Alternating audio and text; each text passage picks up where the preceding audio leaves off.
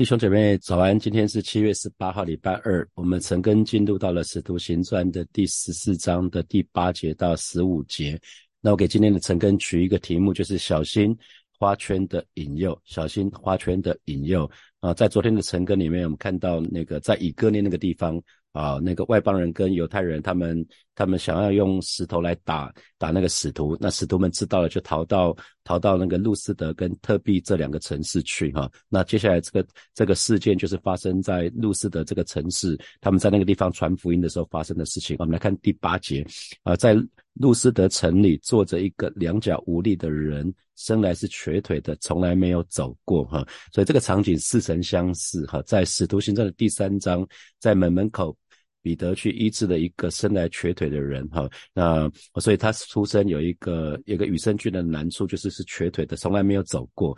那我们来看，在他身上发生什么事情呢？就第第九节，他听保罗讲道，保罗定睛看他，见他有信心，可得痊愈。哈，那新普京的翻译是说，听保罗讲道，保罗定睛看他，就知道他有信心。得到医治哈哦，原来信心其实应该是看不到的哈，信心通常不是人的肉眼可以看得到。可是当一个人真正有信心的时候呢，他的脸上通常会流露出一种羡慕、向往的那种表情，而且是喜乐的表情。那所以别人看了呢，就可以推知推断说，哎，他他其实是很有信心的哈。所以保罗定睛看这个这个瘸瘸腿的人，他就知道他有信心可以得到医治啊啊，所以神的道。还有跟听到的人其实都有关系，讲道的人跟听到的人都有关系哈，因为神的道本来就是本来就是活泼有功效的哈，那所以这个部分是我们可以留意的，就是斯布真，斯布真在他的传记里面就有说到哈，那斯布斯斯布真被称为讲道王子哈，他说有一段时间他自己没有盼望，因为呃他他很早就当牧师了哈，那他很早就爸爸是牧师呃。他爷爷也是牧师哈，那他比较幸运，他是说他他年幼的年轻的时候没有受到什么罪的那些沾染啊，可是呃到到后来有一次有一次他在读圣经的时候就被十诫这个摩西颁布的十诫这个部分就开始抓住紧紧的抓住，觉得是自己自己是一个大罪人哈，那有一天。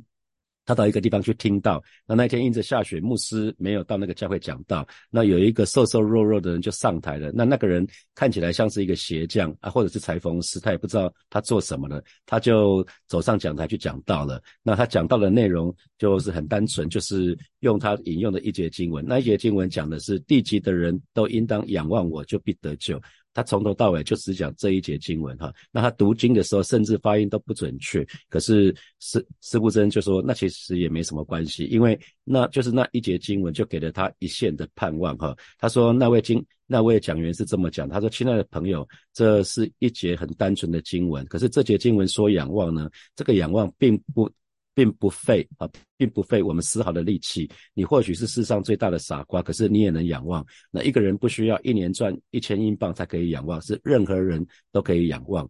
所以当这个人讲了，当这个讲员讲了十分钟左右，他自己就已经有些受不了了哈。可这个讲员接下来就目目不转睛的看着施布真，因为他很清楚这个教会的礼拜的人不多哈，所以他很知道，很快就知道施布真是一个外来的人，他不是属于这个教会的。那他就看着他，看着他，那好像甚至施布真心里面的那些仇他都知道。然后接下来这个讲员就对施布真说喽：“年轻人，你看起来好像很愁苦。”啊，那那施布真，施布真就心里就就在 murmur 说，是是的，我的确很愁苦。可是以前一直到现在，从来没有一个讲台上的人会说到他个人的事情哈。可是那一天，他对他说：“青年人，年轻人，你好像很愁苦。”那对他来讲，好像是一个晴天霹雳。那他接着又说，这个讲员又说了：“如果你不听从我所讲的这节经文，你总要愁苦的，活着愁苦，死了也要愁苦。那如果你听从了这节经文，那就在此刻，你就必得救哈。”那后来，后来这个讲员就举起手，大声的为他祷告，说：“年轻人，仰望耶稣吧，仰望，仰望，仰望。”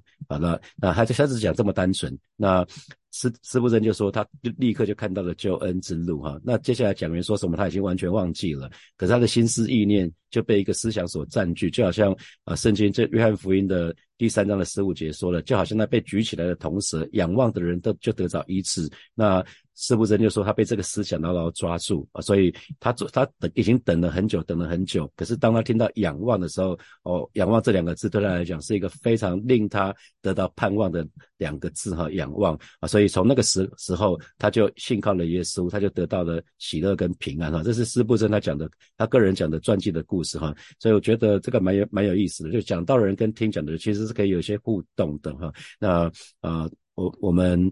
在在那个呃，我记得四年前刚刚接主任牧师的时候，每个礼拜六跟日一共有五堂，那是在许昌街聚会哈，那一共有五堂，那从第一堂到第五堂，礼拜六两堂，礼拜天三堂，通常我都讲一样的道哈。那有一天看到一一些年轻人的反应之后，就决定开始调整，就把礼拜六晚上、礼拜六的跟礼拜天的完全分众，因为学生听。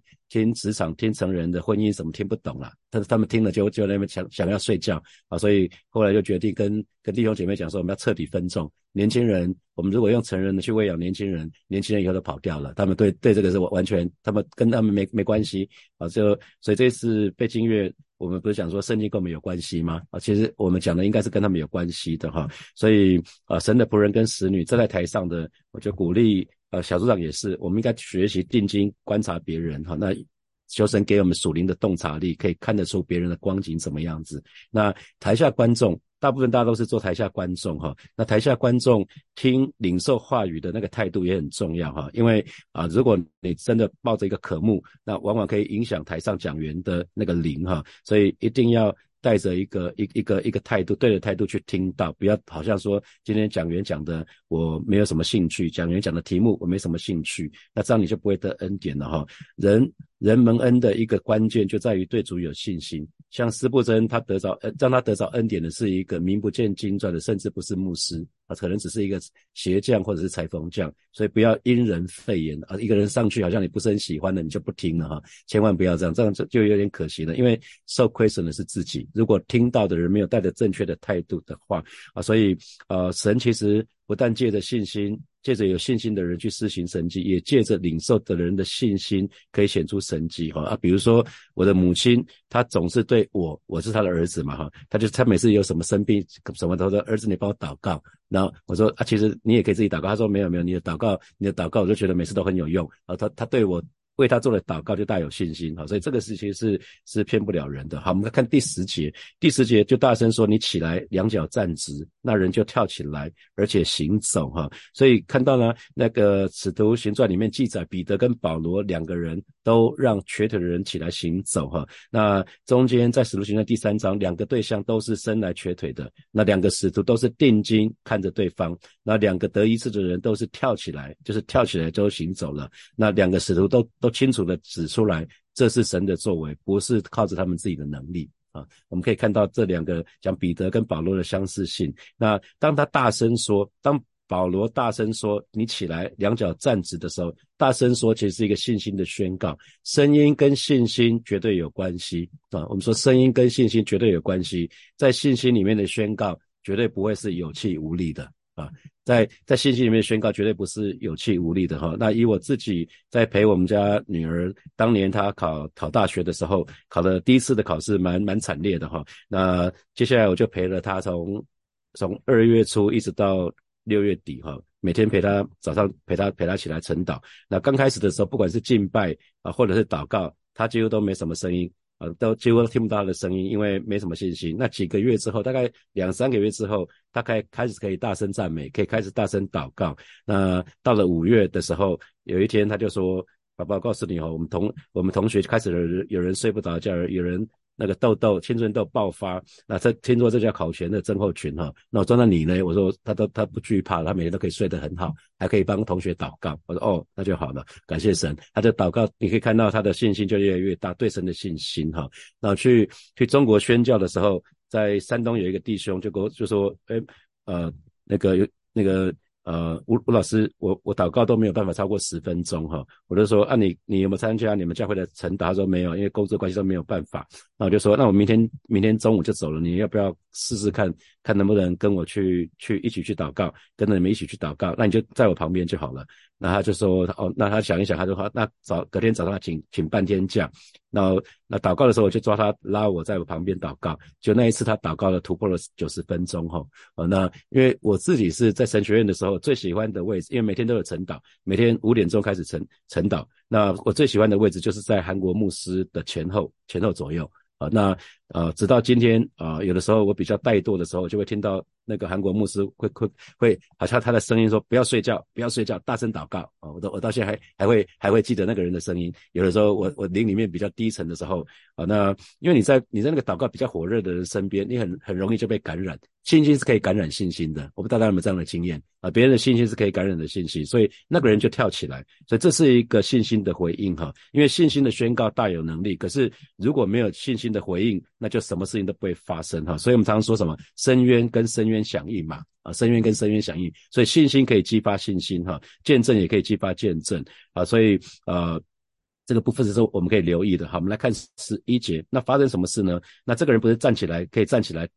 可以跳着站起来了哈。那众人看见保罗所行的事，那就用吕高尼的话，吕高尼的话就是那个当地哈当地的语言，而不是当时大家通用的希腊语希腊话。他就大声说：“有神界的人形降临在我们中间了哈。”讲的是说，啊，这这两个人是神明的化身哈。那因为。吕高尼那个地方的人有一个传说，就是我觉得那个传说就是曾经有两位天使哈，那分别是呃有两位，一个是天神宙斯，那一个是是希尔米，他他们曾经化身为人形下凡来，他们到了路斯德去探访民间，可是众人。因为当时不认识他们，就没有理会他们。可是只有一对夫妻，老夫老夫妻接待他们。那后来就蒙天神奖赏，那其他的人呢就受到惩罚。这这是吕高尼那个当地的传说哈。那啊那接下来呢，他们就说什么呢？于是就称巴拿巴十二节称巴拿巴为为宙斯，然后称保罗为希尔米，因为因为。保罗说话灵手哈，他们就认定巴拿巴是希腊的神明宙斯，那主讲人保罗却是希尔米。那宙斯的意思就是众神之王哈。那因为希腊人他们的是多神教，多神的信仰。那希尔米就是讲诸神的传讯者，就是负责讲话的。所以我们从这段经文可以看得到，应该是巴拿巴应该是一个。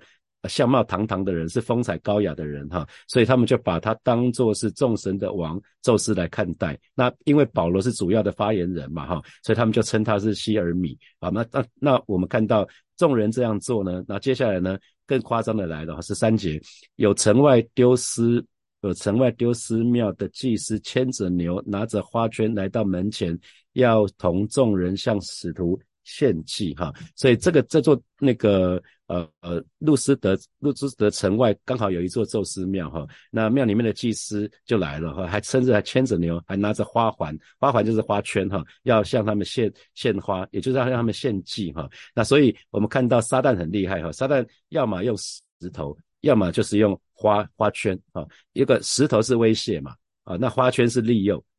那跟世界一样，企业界我们常说胡萝卜跟棍子嘛，哈，那世界也没什么不一样，威胁跟利诱，威胁用石头打就是威胁嘛，花圈就是利诱啊，所以那那通常通常利诱比威胁更有用哈，那通常通常威胁比利利利呃利利诱比威胁更有用，所以花圈通常是腐化人，撒旦腐化人最最。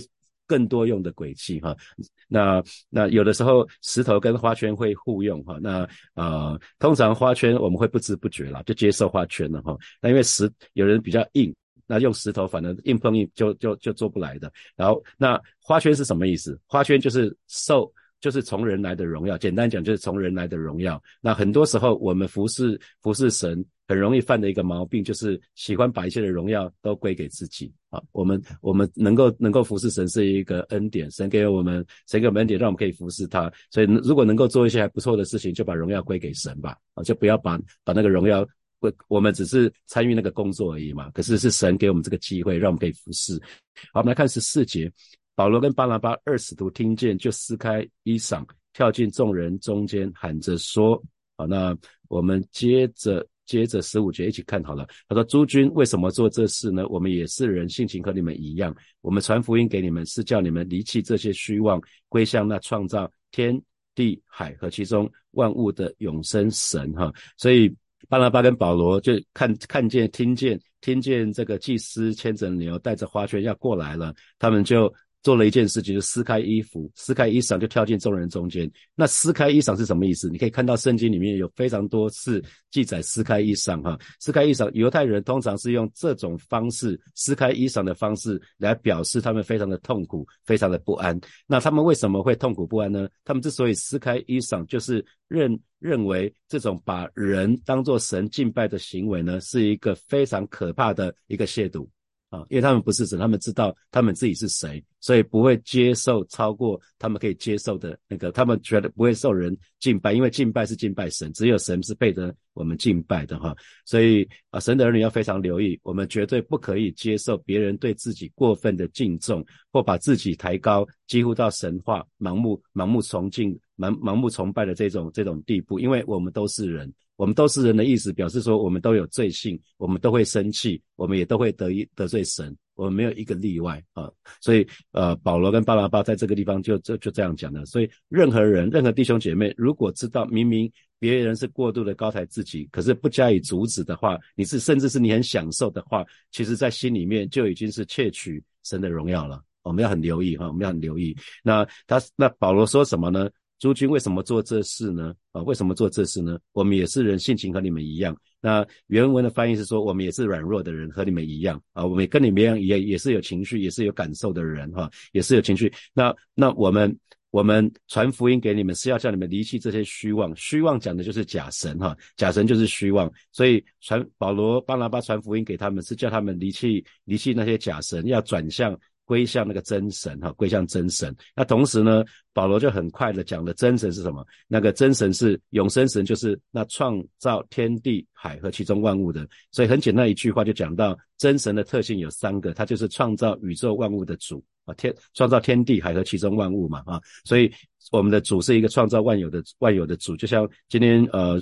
呃，徐伟传道带领我们穿唱那一首歌，唱唱那有个那个叫叫什么？呃，有一位神啊，有一位神，我们有一位独一的神。那这位神呢，是创造万有的神，而且这位神呢，是一个永活的神，是一个永生的神，他是可以从过去、现在到永远一直都存在、一直都存在的神。我们说他是永生神，我们说他是永活的上帝。同时呢，他是唯一的神。而因为你看那个永生神，你看那个英文，他他其实他的。他的他的他他是单数单数，所以我们说那只有一位神啊，只有一位唯一的神是三位一体的神。好，那所以当当天当天使徒们做了一个神透过他们做了一件神迹奇事，就是医治了这个生来瘸腿的瘸腿的人哈。那无知的人就无知的世人就认为他们是神呢，要把他们当做神来敬拜。可是呢，他们丝毫不敢自己自以神自居哈。而且他们郑重的声明，他们也是神，甚至不惜用一个一个做法比较剧烈的做法，就是撕开撕开他们的衣服哈。那所以我们就要非常非常的留意，如果任何人想要高举我们的话，我们就要很留意哈，因为人就是人，绝对不可能成成为神的。那当有一些信仰说人只要修行就可以成为神，千万不要去理会哈。人我们我们是我们的信仰是人就是人，人是受造物，受造物永远不能跟那个创造物来比，受造物永远要依靠。那位创造主哈，所以我们要非常非常的留意。所以从从不管是彼得或者是保罗，我们可以看到他们他们所做的每件事情，就是他们反他们非常反对人，他们反对人把人当作神来看待哈，人本就是把人当作神来看待，这是这是不被允许的哈，那就是这就是偶像，其实这就是偶像。那我们看到圣经里面讲到撒旦，撒旦原来是神所创造的天使长，可是他因为骄傲。骄傲的缘故，他就想要自比神啊，结果他想要高抬自己与神同等，结果就是堕落而成为魔鬼哈。所以我们要常常记得魔鬼撒旦怎么来的。神没有创造撒旦，神创造天使长。可是这个天使长，因为因为天使也有天使也有也有那个自由意志，那天使也有自由意志，所以神才可以对他发命令。能够接受命令的，就是因为他的自由意志，他可以接，他可以接受那个指令，接受指令。那可是撒旦拒绝啊，他他自己他自己想要自比为神，所以他就堕落成为魔鬼哈。那所以我们要非常非常留意，因为主耶稣做了一个最好的示范。主耶稣是本来有神的形象，可是却不以自己与神同等为强夺的，反倒虚起取了奴仆的形象，成为神的人的样式。这是在腓立比书的第二章的第六节、第七节哈。所以神的儿女，我们就要以基督。我以耶稣基督为我们为我们的榜样，要效效法他，就是以他的心为心，我们就安安心的做一个人吧。我们不要去想要过于高过想要别人来高举我们哈。那因为啊，神的儿女，我们很清楚，我们是罪人，是蒙蒙了主恩的。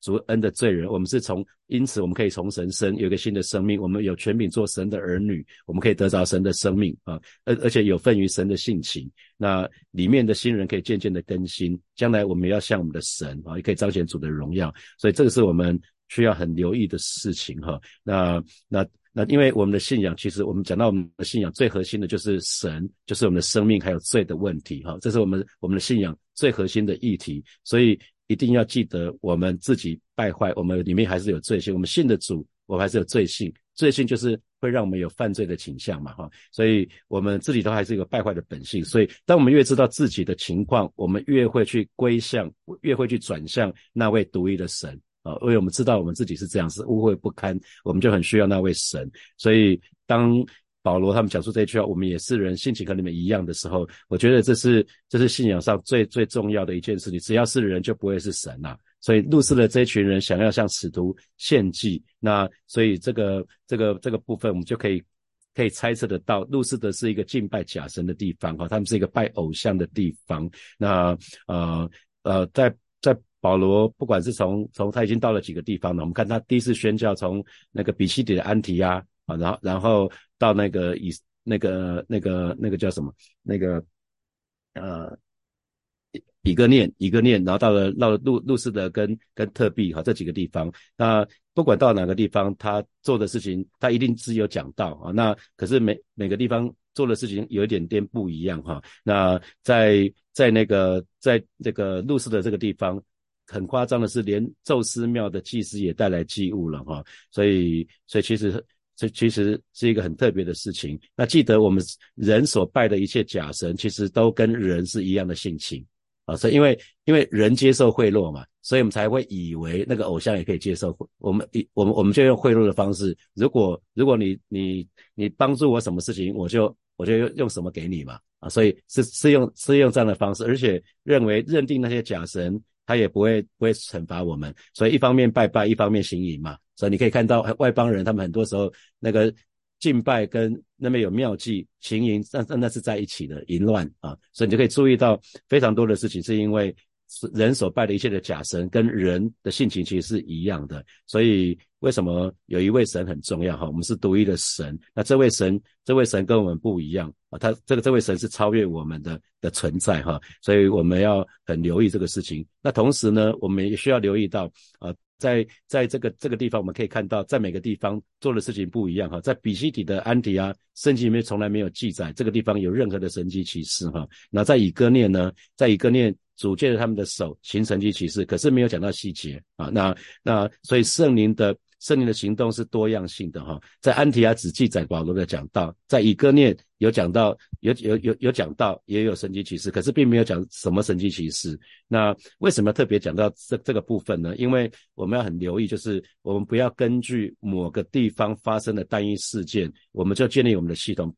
那这是教会今天的教会常常面临的危机啊，就是我们认为在。以哥念有神迹启示，所以其他地方也一定要有神迹启示啊！可是其实不是这样的，圣灵会随己意来做哈。我们不能说圣灵在某个地方、某个时间做了一件事情，然后那我们就期待也会这样做哈啊！比如说，比如说现在呃，之之前之前 Asbury 那个那个大复兴，那很多人就期待他们可以复制，那个是没办法复制的哈，复兴是没办法复制的，神。不会说在那个教会做什么事情，在另外一个教会就是什么，我们就期待说啊，在我们教会也做一次，这不是圣灵运作的方式哈。我们可以看到保罗他他在第一次宣教的路程，在每个地方留下的痕迹其实是不大一样的。那不是保罗决定要做什么，是圣灵决定在那个地方，神要透过使徒做些什么。所以我们一定要留意，我们不要强迫圣灵要。照着一个方式，照我们的期待来做事情，因为圣灵会按照他自己的方式做事情，哈，所以这是我们特别要留意的。好，接下来我们有一些时间来默想，从今天的经文衍生出来的题目。我们说信心能够激发信心，然后信心也也能彼此共鸣。那请问你有这样的经历吗？是不是有遇到过比很很有信心的人？那你跟他一起谈的话，你的信心就被点燃了。有过这样的经历吗？好，第二题，撒旦二者最喜欢用的是石头来威胁基督徒，同时呢，撒旦也会用花圈来引诱我们。那请问你有这样的有这样的经历吗？好，第三题，啊，为主做工很容易犯的一个毛病，就是喜欢把一切的荣耀归自己，哈，或者喜欢接受从人而来的荣耀啊，荣耀可能就是掌声啊、鼓励啊。那这给你什么提醒？好，第四题，人所拜的假神，其实跟我们都是一样的性情，那你注意到了吗？啊，如果你有拜拜的，大家就知道我在讲什么。好，第五题，我们不能强迫圣灵按照某个特定的模式运行，因为圣灵会按照自己的旨意行事。那这给你什么提醒？好，弟兄姐妹要起来祷告哈。首先，我们就祷告，为自己来祷告，让我们在啊主日信息的时候，我们不挑题目哈，我们是不要不要只挑自己喜欢的题目听，因为这样是属灵的偏食哈。我们就是来帮助我们，对于任何牧师传道所所传讲的，我们都可以听得进去。我们就一起开口，为我们自己来祷告，是吧？谢谢你今天早晨再次为每一位。呃，教会的神的儿女向主来祷告，让我们，让我们不管对于哪一个牧者、哪一个牧师传道所传讲的，我们都可以听得进去。啊，求主帮助我们，让我们不挑题目，我们不是只挑自己喜欢的题目才听。啊，求主帮助我们，让我们愿意。啊，这既然你拍拍你的仆人跟使女讲这样的信息，让每一个让让孩子真的是有一个正确的态度，可以听得进去，也可以得到帮助，可以得到恩典。谢谢主。那请大家为所有的牧师跟传道祷告，让我们的信息是最符合现阶段火把教会的氛围，也可以建造弟兄姐妹的信仰。我们就一起开口来祷告。主啊，谢谢再次为教会的每一位牧者啊，每一个牧师传道来祷告，让我们的信息是最符合现阶段火把教会的氛围，让我们很清楚从你这边领受，再去传递，以至于我们可以为主建造一群爱主的门徒，我们可以建造弟兄姐妹的信仰。谢谢主，谢谢主，赞美你。我们继续来祷告，我们让我们就祷告，让我们每一天都被圣灵充满，以至于不管是面对恶者的威胁或者是利诱，我们都可以靠着神得胜。我们这里开口来祷告。主要，谢谢你今天早晨再一次来到你面前向你来祷告，带领每一位神的儿女，我们每一天都要被圣灵充满，以至于我们在面对撒旦的这个，不管用石头来威胁我们，或者是用花圈来利诱我们的时候，我们都可以靠主，可以得胜，而且得胜有余。哦，是的，主啊，我们也期待主你做事新的事在我们每一个人生命的当中。谢谢主，奉耶稣基督的名祷告，阿门。我们把掌声归给我们的神，哈利路亚。好，我们今天就要停在这边了。我们明天见，也祝福大家今天有得胜的一天，有美好的一天。拜拜。